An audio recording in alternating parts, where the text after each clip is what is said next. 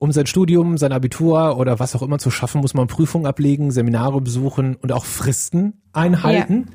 Das alles ist jetzt plötzlich nicht mehr möglich. Zum Wochenbeginn schließen in Deutschland nahezu flächendeckend Schulen und Kitas. Bund und Länder schränken das öffentliche Leben in Deutschland weiter drastisch ein, um die Ausbreitung des Coronavirus in Deutschland hat das Coronavirus zunehmend Auswirkungen auf Studierende. Auch die großen Berliner Universitäten haben den Beginn des Sommersemesters verschoben. Wenn ich Student bin und mich gerade vorbereite und ich so eine Nachricht höre, das Semester, das Abi, das wird alles so nicht klappen wie geplant. Was löst das in mir aus? psychologisch gesehen. Also man könnte ja einfach sagen, ja gut, mache ich halt noch zwei Monate frei und hole ich das alles nach. ja, könnte man, aber bei, bei uns allen, egal welche Altersgruppe, ist es so, wenn irgendein Plan, irgendein Ziel vereitelt wird, vor allem von außen, wie es jetzt halt so ähm, ähm, passiert, dann äh, empfinden wir Frustration. Corona-Psychologie, ein Podcast von MDR Sputnik mit Psychologin Dr. Annegret Wolf. Du bist ja als Psychologin auch an der Uni, ne? Bekommst du auch so viele Anfragen von deinen Studenten? Also ist das wirklich so eine dramatische Situation gerade? Naja, ich, ich persönlich vermeide ganz gern so Wörter wie dramatisch, aber ich sehe schon, dass, dass auch jetzt Schüler, Azubi, Studierende echt vor einer großen Herausforderung stehen ne? und so Sorgen und Unsicherheit haben, wie es jetzt in den nächsten Monaten weitergeht. Und das bestätigt zum Beispiel auch eine Studie, die ich gestern gelesen habe, eine Umfrage mhm. an deutschen Universitäten, die gezeigt hat, dass sich nur zwei Prozent aller Studierenden ausreichend vorbereitet jetzt auf das kommende Semester fühlen und 80 Prozent nicht ausreichend informiert von ihren Universitäten. Und das zeigt mir schon irgendwie, dass die Nerven blank liegen und viele sich wirklich Sorgen um ihre Zukunft machen. Ich bin Ariane aus Dresden und studiere Deutsch als Fremdsprache und Japanologie.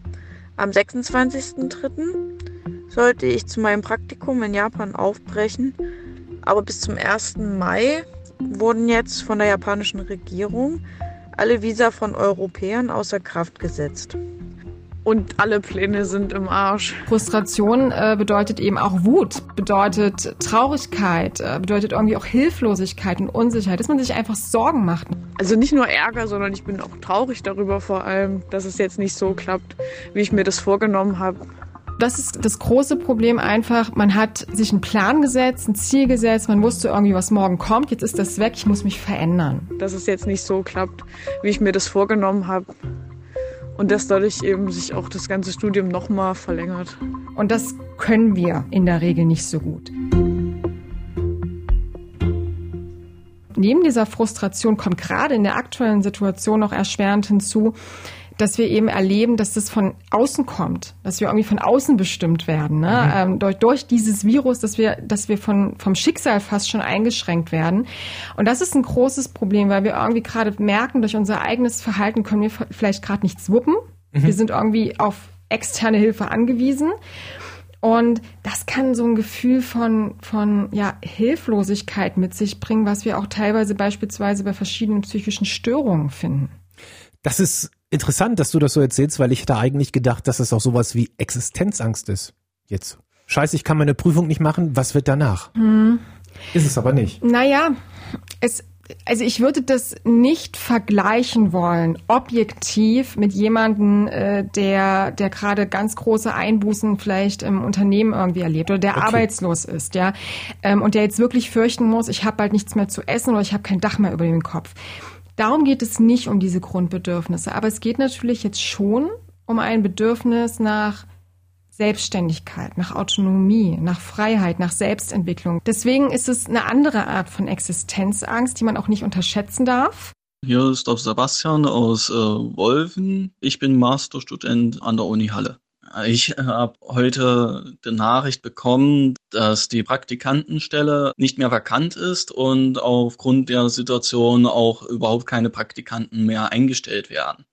Und natürlich gibt es auch Studierende und Schüler, die sich jetzt auch in der prekären finanziellen Lage sehen. Versicherung, Handyvertrag, Studierendenbeitrag und äh, Studiengebühren, dass ich von dem Monatsgehalt, den ich mir im Praktikum erhofft hatte, dass ich mir dadurch diese Fixkosten finanzieren hätte können. Und das ist jetzt leider nicht mehr möglich. Warum ist das für uns so wichtig und damit auch für die Studierenden so wichtig, dass Pläne funktionieren? Und warum ist das eine Katastrophe, wenn sie nicht funktionieren? Ja, wir Menschen können einfach nicht gut mit Unsicherheit umgehen. Ja, es, macht ja auch irgendwie Sinn, wenn wir früher nicht wussten, was um die, was da um die Ecke irgendwie auf uns lauert, wenn wir nicht darauf vorbereitet sein konnten, dann könnte das vielleicht äh, unser Leben kosten. Ja, das ist natürlich heutzutage nicht mehr so dramatisch zu sehen, aber dennoch, wenn wir nicht wissen, was kommt, bedeutet das eben, wir können nicht vorbereitet darauf sein. Und ein weiteres Problem ist natürlich auch, dass viele von uns nur Plan A haben und nicht Plan B, nicht Plan C, nicht Plan D, ne? also nicht flexibel sind. Und ich finde, es macht auch irgendwie gerade in dieser Phase Sinn, weil wir haben so viele Entscheidungen zu treffen. Also man hört ja öfter mal, ach Mensch, ihr habt's doch so gut, ihr könnt doch frei wählen und ihr habt so viele Möglichkeiten. Ja, aber zu viele Möglichkeiten zu haben und sich entscheiden zu müssen, ist für den, für den Kopf und den Körper genauso belastend.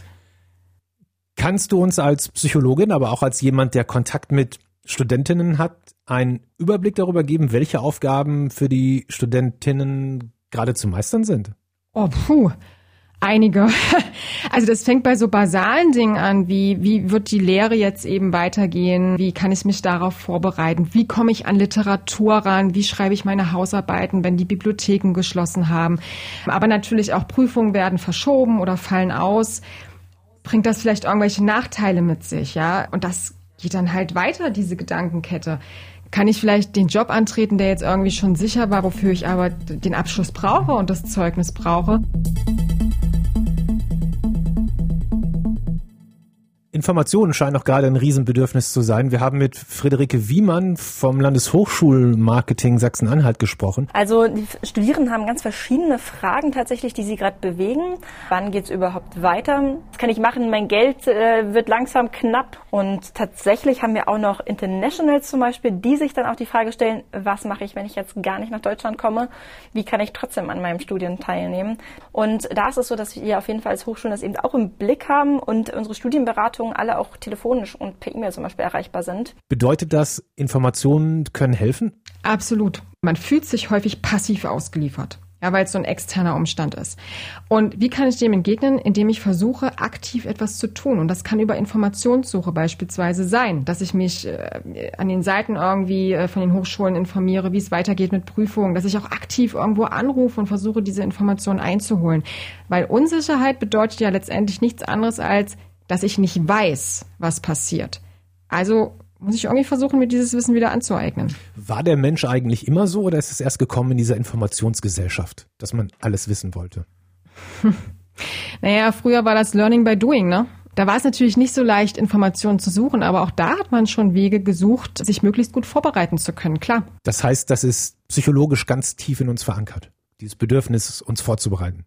Ja, Definitiv, um uns selbst zu schützen und letztendlich auch um zu überleben natürlich. Ist es eigentlich möglich, dass diese Unsicherheit für Schülerinnen und Studentinnen irgendwas Traumatisches hat, also irgendwas, bei dem es Spätfolgen geben könnte. Man kennt das ja von Leuten, die was mega Schlimmes erlebt haben, dass sie ein Trauma bekommen, nenne ich das jetzt mal laienhaft. Ist das auch hier möglich? Also, dass man zum Beispiel Studienleistung nicht mehr schafft? Das kann man pauschal tatsächlich nicht sagen, weil es immer darauf ankommt, wie, wie man selbst die Situation wahrnimmt und welche Ressourcen man letztendlich auch wahrnimmt und hat, um diese Situation jetzt eben aktiv zu bewältigen. Das bedeutet also, wenn ich, wenn ich merke, ich kann noch irgendwas tun oder ich kann trotzdem beispielsweise lernen, also ich habe das noch irgendwie in der Hand, dann glaube ich ehrlich gesagt nicht, dass es zu irgendwelchen Folgen kommen wird. Und ein weiterer Punkt ist ja auch, die meisten Studien beziehen sich dann immer so auf individuelle Fälle. Das heißt, wo eine Krankheit eingetreten ist, weswegen die ganze, das ganze Leben irgendwie umgeworfen worden muss, so eine Naturkatastrophe beispielsweise. Da geht es auch darum, dass man vielleicht sich ein bisschen ausgegrenzt fühlt im Vergleich zu Generationen, ne? also zu, zu den Gleichaltrigen beispielsweise, dass man nicht den Abiball dann besuchen kann, weil man vielleicht krank gewesen ist oder so. Das heißt, ich kann ihn nicht besuchen, alle anderen schon. Und der Unterschied zu der Situation ist jetzt, alle können nicht. Genau, ne? Mhm. Und das irgendwie so wahrzunehmen, ist natürlich sehr traurig, aber bedeutet auch, dass man gemeinsam durchaus immer noch, ja, versuchen kann, was anderes draus zu machen, anders zu planen. Und es hat auch tatsächlich viel mit etwas zu tun, was wir als Resilienz in der Psychologie bezeichnen, also eine psychische Widerstandskraft. Das ist etwas, was wirklich so nach Schicksalsschlägen sehr häufig entwickelt wird und wichtig ist, um mit zukünftigen Herausforderungen eben umzugehen. Und gerade eben so im jungen Alter hat man das vielleicht noch nicht so unbedingt, weil die Erfahrungen einfach fehlen. Aber das baut man auf und das hilft eben tatsächlich auch flexibel zu sein und auch besser mit Unsicherheiten umgehen zu können. Ich übersetze das wieder mal in meine Laiensprache. Das heißt, die Erfahrung jetzt macht uns alle härter für später. Ja, sie hilft uns, damit umzugehen, mhm. genau, weil wir uns auf irgendwas besinnen können. Mhm. Okay, Pläne sind durchkreuzt, die Zukunft ist unsicher. Was ist der beste Weg, um da rauszukommen? Gibt es da einen? Also wenn gerade jemand zuhört und sagt, ja, genau, alles, was ich gerade gehört habe, trifft voll auf mich zu. Hilfe, was mache ich jetzt? Also ähm, wie gesagt, ich, der erste Schritt ist für mich auf jeden Fall irgendwie aktiv zu werden. Das kann auf verschiedene Arten und Weisen passieren. Das kann durch Informationssuche geschehen. Das kann dadurch geschehen, dass man sich Alternativen sucht im Sinne von beispielsweise sich in Nachbarschaftsinitiativen zu engagieren. Das heißt, auch die Pläne, die durchkreuzt worden sind, mal zu reflektieren, warum war mir das wichtig? Ja, also wofür wollte ich das machen? Und da eben beispielsweise versuchen, ja hier in, mit den gegebenen Möglichkeiten irgendwie Alternativen zu finden. Zum Beispiel hier eine Sprache zu lernen und dem nicht im Auslandssemester.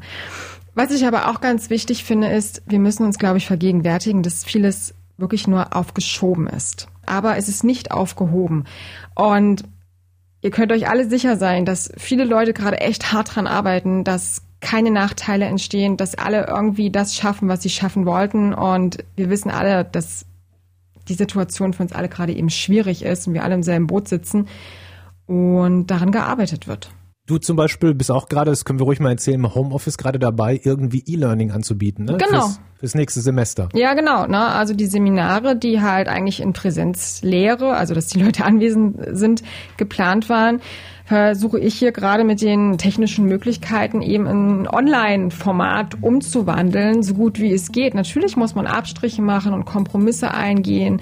Das wird nicht so laufen wie sonst. Aber ich glaube trotzdem, dass wir das Beste draus machen können. Und wir werden, glaube ich, auch viel draus lernen, was geht und was nicht geht. Dann gibt es Dr. Anna auch als Video. Dankeschön. Gerne. Corona-Psychologie, ein Podcast von MDR Sputnik mit Psychologin Dr. Annegret Wolf.